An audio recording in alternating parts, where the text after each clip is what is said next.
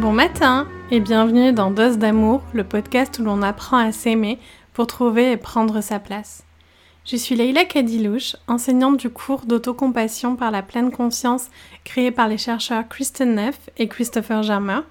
Je suis également coach bien-être par l'autocompassion certifiée et accompagnatrice au changement. Et on se retrouve pour l'épisode 17.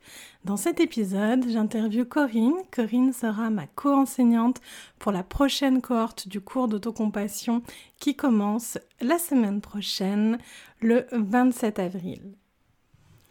Corinne est médecin spécialisée de la douleur. Elle est enseignante de pleine conscience et d'autocompassion.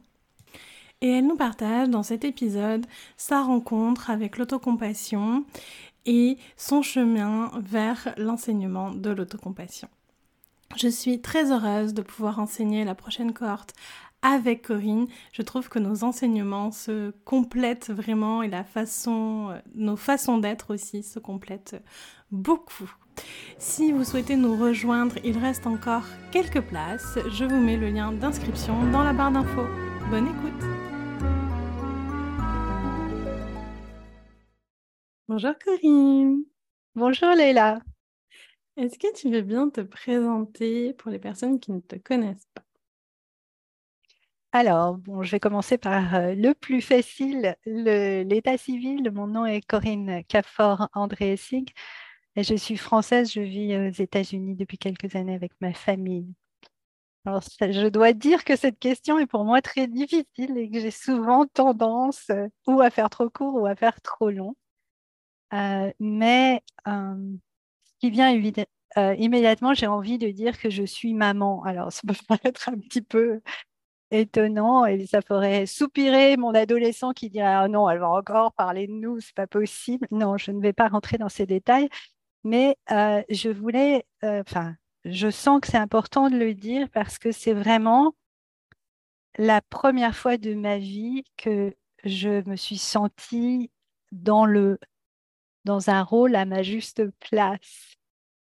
Euh, alors, bon, ça ne veut pas dire que tout a été facile, que tout est facile, que je sais toujours tout ce qu'il faut faire dans le quart de seconde, etc., et que je suis une maman parfaite. Ça reste euh, un parcours accidenté, ça reste la vie, euh, mais c'est un parcours dans lequel j'ai beaucoup appris et qui continue à m'apprendre chaque jour. Et puis, c'est très certainement quelque chose de très solide, de très sûr en arrière-plan. Alors sinon, ben, j'ai envie d'ajouter avec plus ou moins de facilité et de grâce, je suis aussi épouse, fille, sœur, nièce. Euh, qui est-ce que j'ai oublié? Euh, Oui, j'ai tout dit, je crois. Et puis, amie. L'amitié a une place très importante dans ma vie. Socialement, j'ai d'abord cru que j'allais faire du théâtre pendant toute mon enfance. Ça a été ma grande passion. Et de ce premier amour, j'ai gardé le goût des mots, le goût de, l'art, le goût de la poésie. Et pourquoi j'amène ça? Parce que la poésie euh, tient un rôle vraiment central aujourd'hui dans ma manière d'enseigner. C'est essentiel. Et puis ensuite, je me suis engagée dans des études de médecine euh, plus traditionnellement. J'ai exercé quelques années comme praticien hospitalier en prise en charge de la douleur chronique. Et tout cela avant de rencontrer moi-même la maladie chronique, le handicap, l'empêchement et l'incontrôlable et d'avoir la nécessité d'arrêter d'exercer. Donc, euh, avec cette expérience, j'ai appris la patience, j'ai appris l'acceptance avec du temps, avec beaucoup de temps, hein, pas immédiatement non plus. Et puis, j'ai eu la chance de rencontrer euh, la méditation, la pleine présence et l'autocompassion. Et puis, ça a été pour moi comme une forme de renaissance. Alors, euh, pas la prétention de dire que c'est nécessairement le chemin à suivre, mais ça a été le mien. Et puis, à partir de là, bah, j'ai rapidement été portée par euh, cette, cette envie, cette nécessité de partager, en fait. Donc voilà. Donc je suis maintenant enseignante euh, de méditation, pleine présence, pleine conscience et de, euh, du programme d'autocompassion euh, qui vient du, programme Mindful Self-Compassion de Christine Neff et Christopher Garmer, comme là.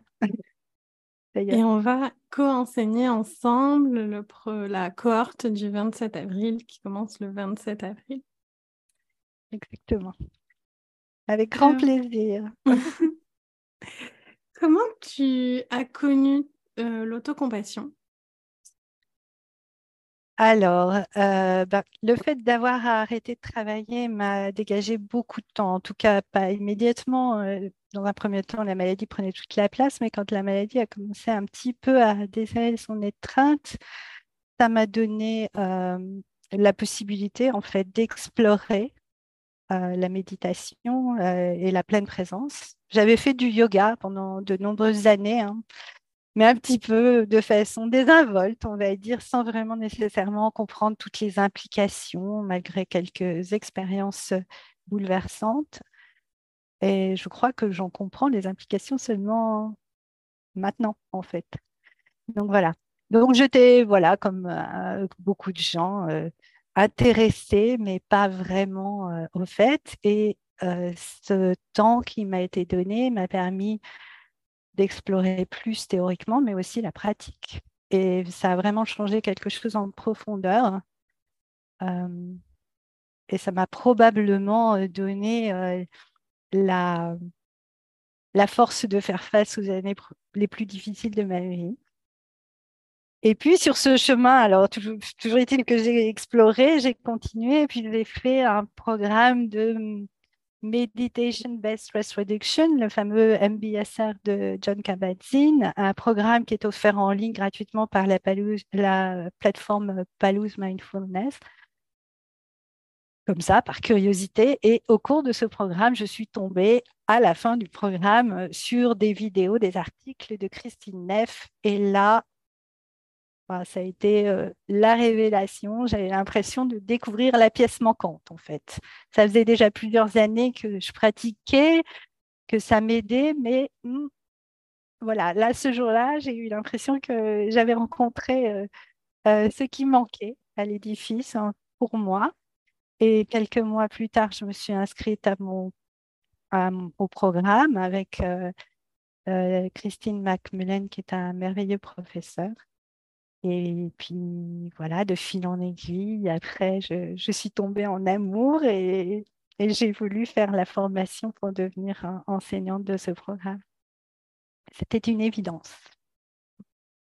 Et donc justement, après euh, ce premier programme avec Christine, Christine, elle est au Canada d'ailleurs, je crois. Hein, mmh, tout à fait. Toronto. Oui, donc pas très loin de chez moi. euh, c'est une enseignante, pour les personnes qui nous écoutent, euh, c'est une enseignante très présente du centre euh, MSC, euh, Christine, et, enfin, qui, qui fait beaucoup, beaucoup de choses. puis c'est principalement avec elle que moi j'ai fait mes supervisions, c'est pour ça que, que je la mmh. connais. et après ton premier cours avec Christine, comment tu comment tu t'es sentie? Ah, alors bon, le moment d'épiphanie, il a eu lieu avant, comme je l'ai dit, hein, ce qui m'a décidé à faire le cours. Euh, je ne sais pas exactement comment je me suis sentie après le premier cours. Ça, je ne peux, pas, assurer à quel moment je suis tombée amoureuse du programme, mais j'ai quand même ce souvenir très inscrit dans le corps d'enthousiasme, de confirmation et de validation de quelque chose que j'avais ressenti précédemment. Alors, tout en prenant en compte que le programme, j'ai rencontré des difficultés comme tout le monde et des insuffisances apparentes. Je veux dire par là que je n'ai pas trouvé toutes les réponses dans ce premier cours, ni même dans les suivants, et peut-être même encore, parce que c'est quand même le vrai cours, c'est la vie, euh, très probablement. Donc, euh, en tout cas, je, sais que, ça a ouvert tout un champ de possibilités, ce, programme. Je ne sais pas si c'est le premier cours, euh, mais le programme dans son ensemble a ouvert tout un champ de possibilités. Et là, j'étais certaine, je, savais que qu'il fallait que j'aille là, que j'aille dans cette direction-là. dans cette direction-là. de, de, me former pour enseigner, voilà, pour partager. Et puis que c'était aussi ce, que, ce qu'il me fallait dans, dans, ma, dans ma vie, dans mon quotidien. C'est un chemin, hein, c'est important euh, ce que tu dis, euh, bien entendu que euh, ce serait très présomptueux de penser qu'un cours de dix semaines peut résoudre toute notre problématique. Hein, ce, serait, ce, serait, formidable si ça existait comme tel. Et si ça faisait toujours cet effet-là, ce serait extraordinaire, mais ça donne les graines. Mmh. Voilà. Et, ça, c'est quelque chose que...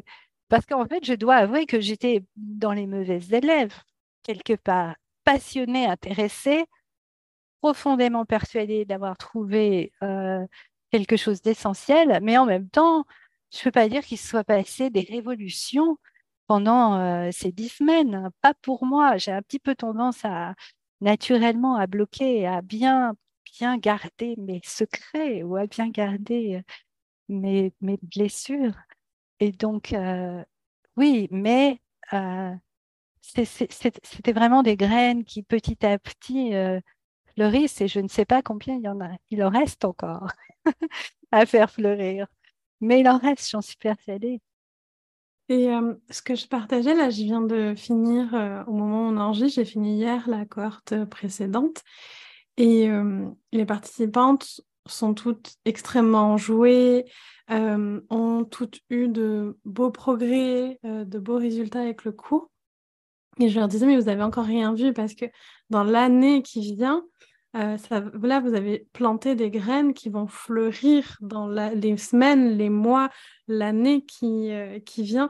je trouve que c'est un, cours aussi où on voit les bénéfices longtemps, en fait, après. Oui, je pense que ça, ça s'inscrit, en fait, dans notre façon de vivre au fur et à mesure. Plus on pratique et plus ça devient évident. C'est-à-dire que, voilà, ça fait partie de la façon de, de traverser les choses de la vie quotidienne, les épreuves. Et du coup, voilà, intellectuellement, je ne sais pas toujours si je fais euh, euh, certains des exercices euh, comme ils. Mais je, mais je me rends compte, si je me reviens en arrière, si je regarde, je sais que j'ai utilisé, oui, si, j'ai fait appel à mes capacités d'autocompassion naturellement. Ça se développe au fur et à mesure et ça devient comme une deuxième nature en fait. Mmh, exactement. Et c'est ça que j'aime beaucoup moi dans le cours, c'est que oui, il y a de la théorie et il y a des propositions de pratiques formelles, etc. Mais l'intérêt premier, c'est quand même de se les approprier, ces pratiques-là, pour en faire siennes et pour partir avec des compétences et des nouvelles habitudes. Il y a quelque chose de très euh, concret de construire euh, des habilités, en fait, pendant, mmh. pendant le cours. Euh, j'ai envie de te poser une question euh, qui n'est pas dans les questions que j'ai préparées et que j'étais envoyée. Euh, et je voudrais te demander entre la, la, Corinne ancienne qui ne connaissait pas l'autocompassion et Corinne maintenant qui enseigne, pratique, connais beaucoup de choses sur l'autocompassion. Qu'est-ce que ça a changé dans ta vie ou dans ta façon d'être ou dans ton rapport à toi? Alors, je dirais que ça a tout changé, mais alors après, il faudrait demander à ceux de mon entourage si ça se perçoit. Je pense que oui, mais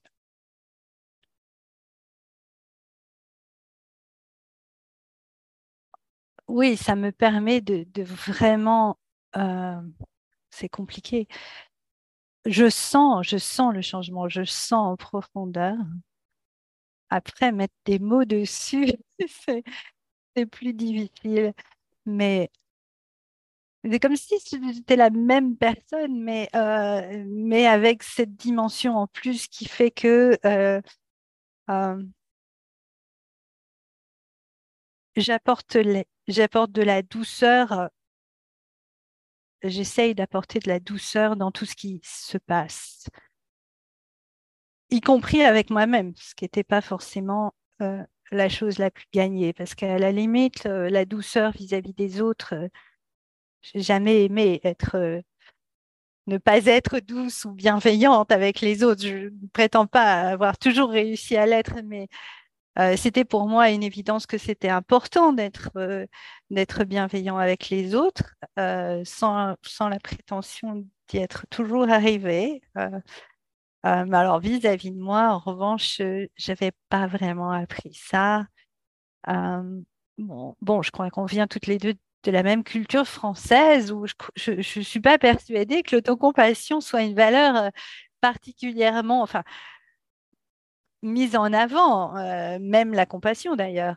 Euh, ça ne fait pas naturellement partie de notre culture. C'est une une culture un peu plus critique, on va dire. Alors, où est la limite entre les critiques constructives et, et celle qui ne l'est pas, bah, ce n'est pas forcément euh, toujours euh, si simple.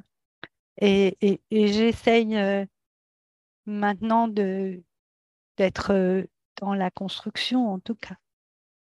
Voilà, donc ça, c'est un élément. bon, je ne sais pas si j'ai été très naturellement critique, malveillant. voilà, je ne sais pas si j'ai répondu à ta question.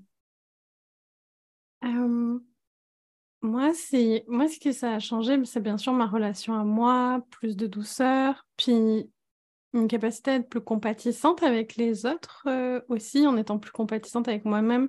J'ai remarqué que j'étais plus compatissante avec les autres aussi. Mais c'est euh, le fait d'arriver à, à me soutenir, à, à être là pour moi et à me soutenir et à lâcher la résistance aussi. Mmh. Oui, c'est sûr, ça aide à ce niveau-là. Et, par rapport aux autres, ça, ce que tu comprends par rapport à toi, du coup, euh, te t'ouvre euh, mmh. Encore plus les perspectives sur les autres. Mmh. Est-ce que dans le cours MSC, donc il y a 27 pratiques, hein, euh, dans le cours on repart avec 27 pratiques. Donc il y a quand même pas mal d'outils avec lesquels on, repart.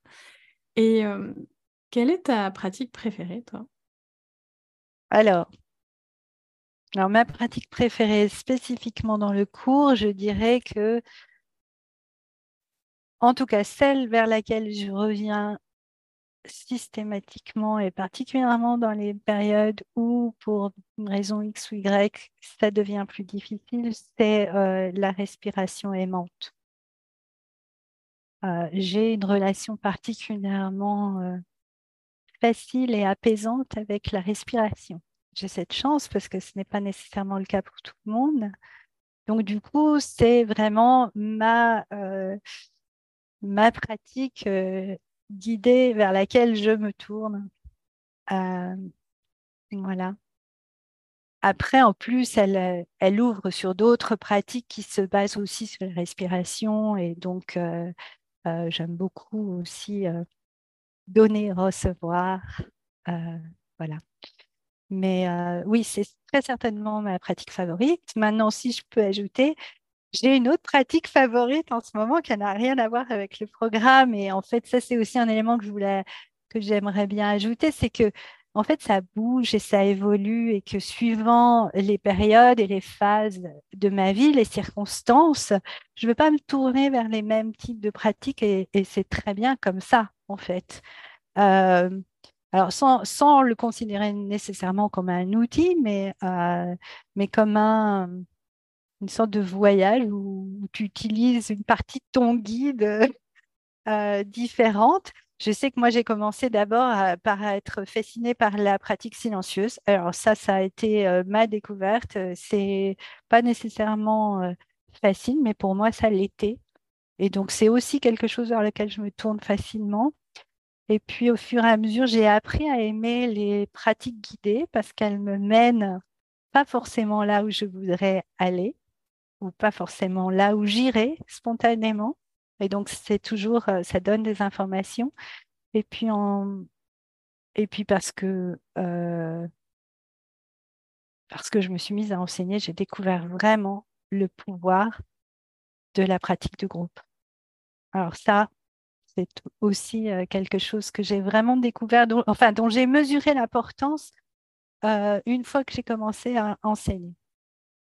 Avant, je, pense que je le vivais, mais que je, je ne le réalisais pas. Et puis pour, pour finir, si je peux ajouter, ben, ma pratique du moment favorite, c'est de travailler avec la poésie.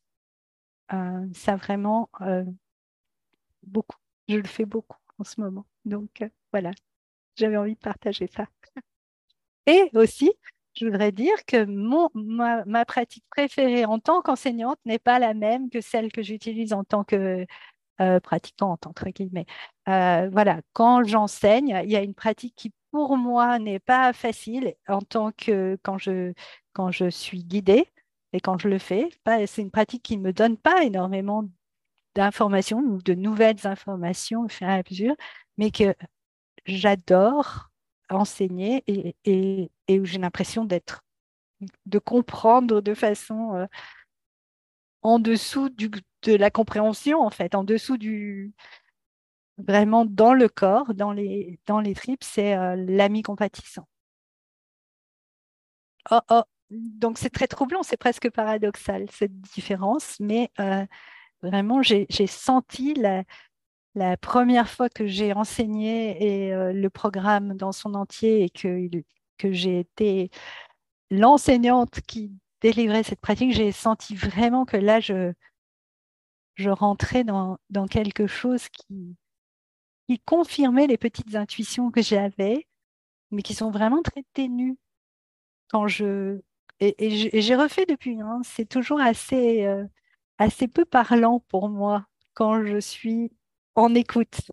C'est drôle, c'est paradoxal, mais c'est voilà, partie d'une expérience. Pour euh, les personnes qui ne méditent pas, donc euh, une pratique guidée, c'est écouter un enregistrement et faire ce que la personne euh, nous demande de faire.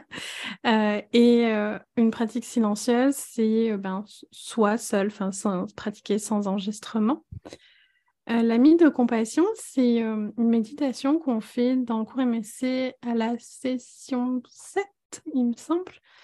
Euh, et où on va s'imaginer dans un lieu sécuritaire et un invité euh, vient à nous. C'est une personne qui a une compassion inconditionnelle pour nous. Euh, et donc cet invité vient passer un moment avec nous. Moi, c'est une pratique que j'adore enseigner et que j'adore faire aussi. Je l'aime vraiment beaucoup. Cette, Moi, j'ai toujours... Mais j'ai un... Je suis très visuelle avec un imaginaire très riche. Où il y a plein d'images, enfin tout ce qui est visualisation euh, marche assez bien euh, sur moi guidée. Et euh, j'aime beaucoup cette, cette pratique. je veux juste préciser que le cours d'autocompassion, la dernière cohorte que j'ai fait, je pense que personne n'avait une pratique de méditation. c'est vrai qu'en tant qu'enseignant, on arrive souvent au cours d'autocompassion en pleine conscience euh, ben, euh, moi, comme toi, j'avais fait un BSR avant. Euh, enfin, on est déjà souvent méditant quand on arrive à ça. mais les personnes qui viennent en cours avec moi, souvent n'ont jamais médité en fait. c'est pas un prérequis de avoir une pratique de méditation, de, mmh. de savoir méditer, d'être un grand méditant ou quoi que ce soit. Il n'y a vraiment pas besoin. C'est vraiment des pratiques très différentes, je trouve, de ce qu'on peut trouver euh, de façon assez classique dans la pleine conscience, dans le sens où je les trouve très adaptées justement euh, à ça, euh, puisqu'elles elles sont très guidées. Voilà, elles sont très mmh. cadrées, elles sont très, elles sont très guidées. Et je te rejoins aussi sur qu'est-ce que mes pratiques préférées en tant que personne et enfin je suis une personne aussi quand j'enseigne mais en tant que Leïla qui fait les pratiques et mes pratiques préférées en tant qu'enseignante et euh, sur aussi, ça change parce que ce podcast, j'ai déjà posé cette question-là et j'ai déjà donné des réponses. Puis je suis sûre que là, mes réponses d'aujourd'hui vont être complètement différentes de celles que j'ai données la dernière fois. C'est changeant. Euh, en ce moment, euh, moi, ce qui est tout le temps là, c'est le toucher apaisant. Le toucher apaisant, c'est, je l'ai mis hein, dans le podcast, vous pouvez aller voir, j'ai fait, je vous explique ce que c'est. c'est une pratique, c'est la c'est ce que je dis toujours, moi. Après mon premier cours, les 18 premiers mois, ça a été ma seule pratique, le toucher apaisant avec ouch, ça fait mal. Voilà, c'était euh, ma, seule pratique.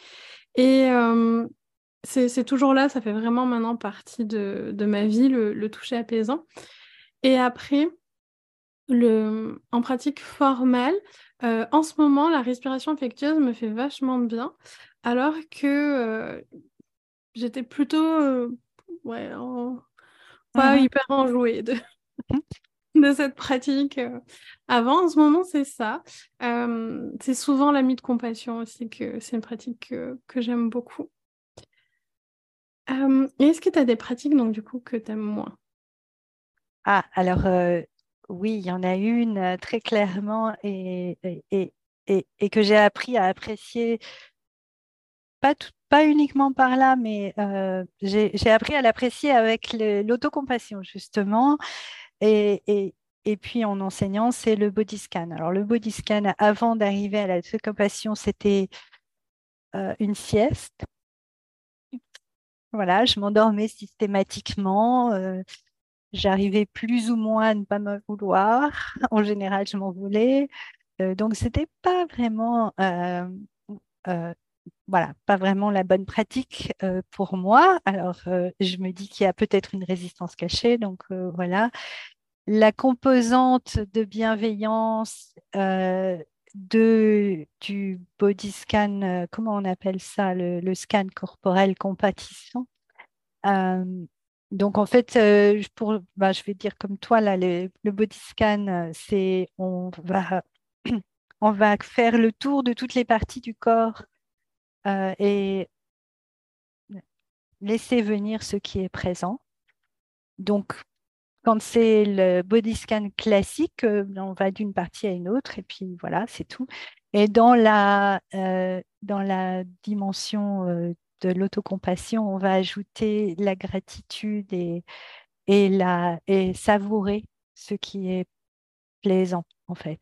Donc, la gratitude pour le corps, savourer ce qui est plaisant et apporter de la compassion pour ce qui ne l'est pas et cette dimension a vraiment changé la donne et l'enseigner m'a aussi ouvert d'autres euh, possibilités. L'enseignement, c'est une porte extraordinaire euh, vers euh, d'autres dimensions, je dois dire. En tout cas, ça l'a été dans mon parcours. Alors, je m'oblige à faire le body scan quand même de temps en temps, parce que je suis persuadée que cette très certainement riche en informations, surtout pour quelqu'un euh, qui a un problème de maladie chronique sous-jacent. Je ne m'endors plus, mais je dois reconnaître que ce n'est pas naturellement euh, la pratique vers laquelle je vais me tourner. Pas encore. J'explique pas que ça devienne un jour euh, ma prochaine histoire d'amour, on ne sait jamais.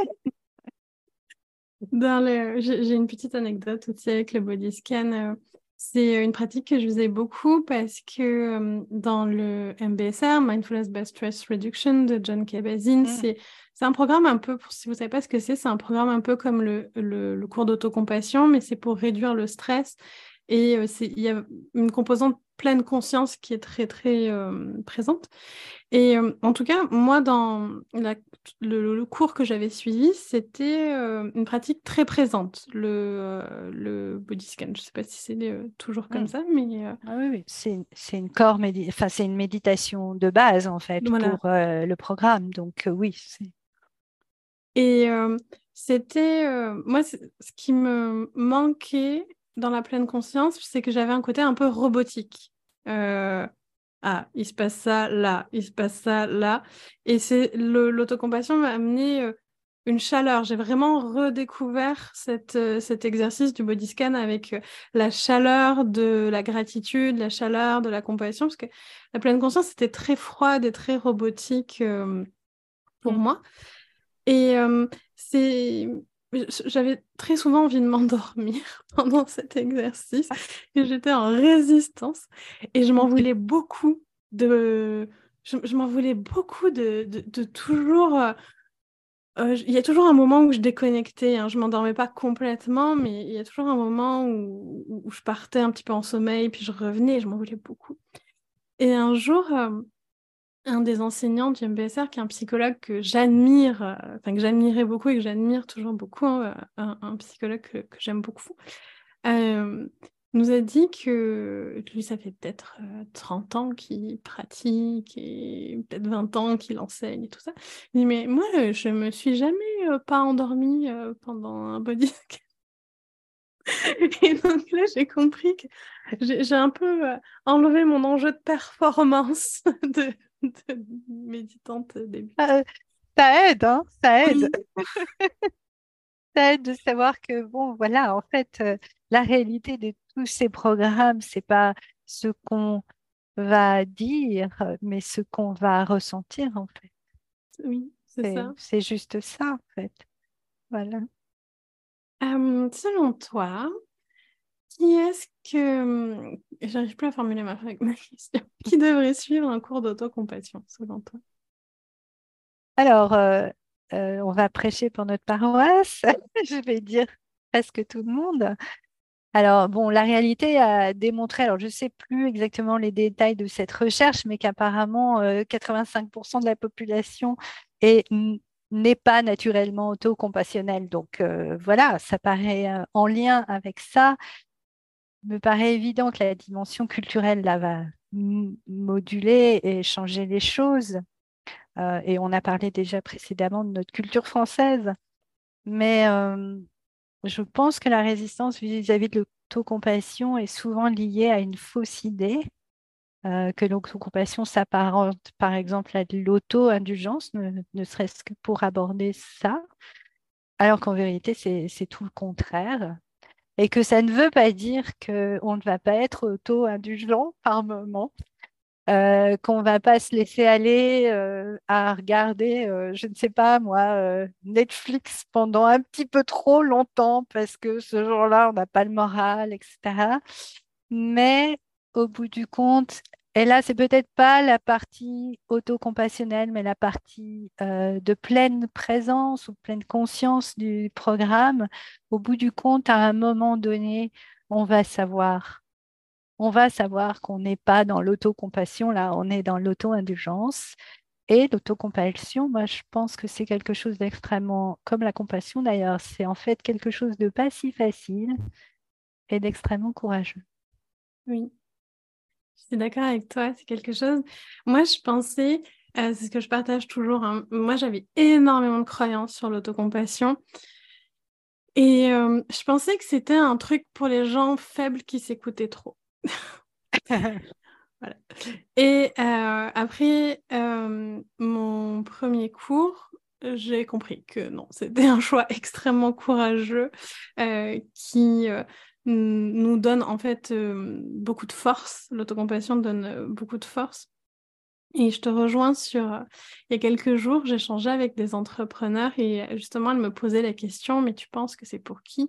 J'étais là, ben, du moment que tu es un être humain, puis que tu as un autocritique, c'est pour toi. oui, en gros, c'est ça. C'est apprendre à, à notre autocritique à être bienveillante en fait mm. et à être constructive parce que ce n'est pas naturellement ce qu'on a appris. Mm. On est dans une société qui, enfin particulièrement dans le monde occidental en tout cas, on est dans une société qui ne valorise pas, euh, qui ne valorise pas ça. Or euh, c'est logique. Enfin c'est euh, c'est même une des règles de sécurité dans l'avion. Hein. Tu mets d'abord ton masque mm. d'oxygène avant de le mettre sur quelqu'un d'autre. C'est pareil, l'autocompassion, c'est euh, le masque d'oxygène pour être euh, plus en mesure de prendre soin des autres. Mm. Et, de soi et des autres. et des autres.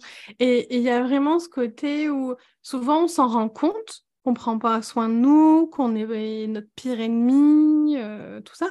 Mais on ne sait pas euh, comment faire. Ok, j'ai pris conscience de ça, mais, mais comment je fais après, en fait? Oui.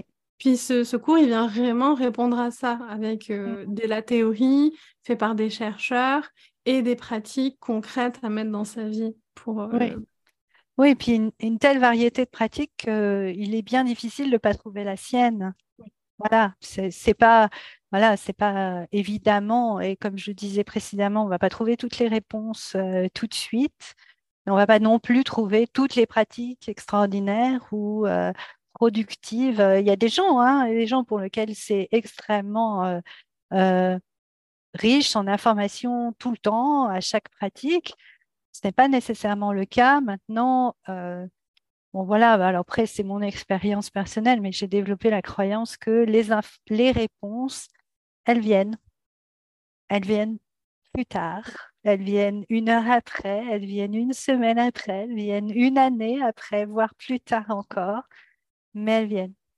Et, euh, et, et voilà, donc c'est oui, c'est vraiment, euh, ça construit euh, bah, cette solidité qu'on a parfois naturellement dans certains domaines, mais qu'on n'a pas toujours partout. Mm. Euh, donc, ça, ça solidifie, ça développe, ça. Ouais. on pourrait en parler pendant des heures. Hein. oui.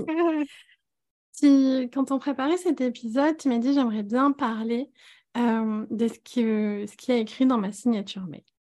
Ah oui, alors, alors c'est un petit, oui, c'est une, forme de, de tribu en fait à mon parcours ou à des choses qui sont importantes pour moi dans ma vie. Donc d'abord, la première ligne, il y a écrit Soyons toujours bienveillants. Et ça, c'est le tribut pour ma découverte de, pour cette épiphanie vis-à-vis de l'autocompassion. Et je trouve que à côté des, travaux de Christine Neff, il y avait d'ailleurs euh, une vidéo, un TED Talk par une personne dont j'ai oublié le nom, je suis désolée, et qui, qui, avait, qui a eu cette phrase et, et elle m'a elle m'a marqué, je l'ai immédiatement incorporée en anglais, hein, c'était en anglais. Et puis après, je me suis aperçue que ben, voilà, j'allais la mettre aussi en français euh, dans ma signature euh, quand j'écris en français. La deuxième ligne, c'est écouter paisiblement assis au bord du ruisseau. Et là, c'est assez récent et ça a été une forme de... Je ne sais pas ce que cette phrase veut dire pour d'autres, mais pour moi, euh, elle était une telle invitation à me poser et à simplement écouter. Ça vient de de la personne qui est actuellement mon guide spirituel. Je fais partie d'une communauté qui travaille euh, toutes les semaines sur euh, des questionnements sur le sens. Et donc, elle est, elle est formée, elle, en, bouddhisme, mais en même temps, on fait un travail qui est assez séculaire. Et il y a eu cette petite phrase partagée au cours d'un échange et qui m'a vraiment euh, touchée en profondeur. Donc, je l'ai incorporé. Je me suis dit à ce moment-là, bah, dis donc, à chaque fois qu'on va finir par avoir beaucoup de lignes, parce que j'avais déjà ajouté avant, à la suite d'un podcast, J'accueille l'extraordinaire. Alors ça, c'est en hommage au travail que fait euh, euh, Christophe Forêt, docteur Christophe Forêt, qui travaille en soins palliatifs en France et qui, écrit des, des livres formidables sur les expériences euh, autour de la mort, qui est une question quand même importante par rapport au sens de la vie. Je trouve que j'ai eu la chance, et j'ai vraiment la chance dans mon métier de médecin, parce que j'ai été médecin, comme je l'ai dit au début, d'accompagner euh, quelques personnes dans cette transition. Et d'en mesurer le côté extraordinaire, je sais que certaines personnes dans l'entourage vivent des expériences qui ne sont pas expliquées actuellement par la science, qui ne sont pas écoutées, qui ne sont pas parlées. Et en fait, il l'a invité à mettre cette invitation. Et pour moi, c'est paru une évidence parce que c'est vraiment quelque chose qui m'intéresse et j'ai aussi euh, vécu une de ces expériences. Donc euh, voilà. Donc c'était c'était aussi quelque chose d'important, euh, comme mettre une petite porte là dans un coin qui sera prise ou pas prise, qui sera ouverte ou pas ouverte. voilà. Et puis le dernier, c'est un arc-en-ciel pour, pour ouvrir à l'inclusion. voilà. Merci Corinne, merci d'avoir été avec nous aujourd'hui. Oh, merci Leïla de m'avoir invitée. C'est un plaisir, vraiment. Je me réjouis d'enseigner avec toi le 27 avril, à partir du 27 avril pour 10 semaines. Et euh, je vais mettre toutes les informations dans la barre d'infos si vous voulez euh, faire partie de cette aventure avec nous. Merci beaucoup, Leïla. Merci. Merci pour ton écoute. Je te rappelle que le prochain cours d'autocompassion commence le 27 avril et il est encore temps de t'inscrire. Merci d'avoir écouté cet épisode jusqu'au bout. Si tu as aimé ce podcast, tu peux mettre un petit cœur ou un commentaire et le partager, sans oublier de t'abonner. Cela m'aide beaucoup et c'est la meilleure façon de soutenir ce podcast. Si tu as des questions ou tu veux simplement suivre mes projets, je t'invite à me rejoindre sur Instagram et Facebook à leila.lklcoaching. Je répondrai à tous vos messages, j'adore échanger avec vous. Tu pourras notamment savoir plus sur mes accompagnements, la formation Dose d'amour pour apprendre à mettre de la joie et de l'apaisement dans sa vie, et les dates des prochains cours d'autocompassion en pleine conscience.